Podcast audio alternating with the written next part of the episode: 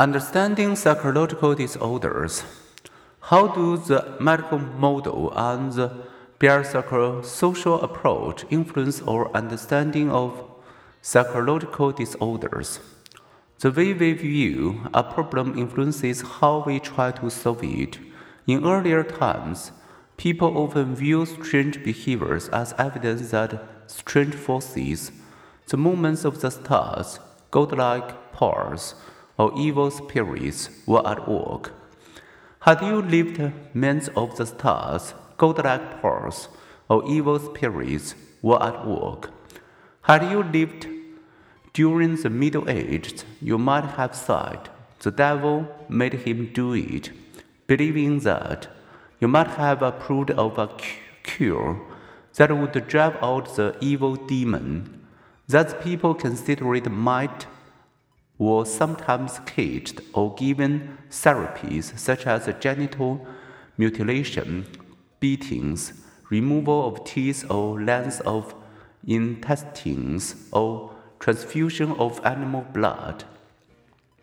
Barbaric treatment for mental illness lingered even today. In some places, people are chained to a bed, locked in their room, or even locked in a room with felt hyenas, in the belief that the animal will see and attack evil spirits. Noting the physical and emotional damage of such restraint, the World Health Organization launched a chain free initiative that aims to reform hospitals into patient friendly and human places with minimum restraints. The medical model brutal treatments may worsen rather than improve mental health. Reformers such as Philippe Pinel in France oppose such brutal treatments. Madness is not demon possession, he insisted, but a sickness of the mind caused by severe stress and inhuman conditions.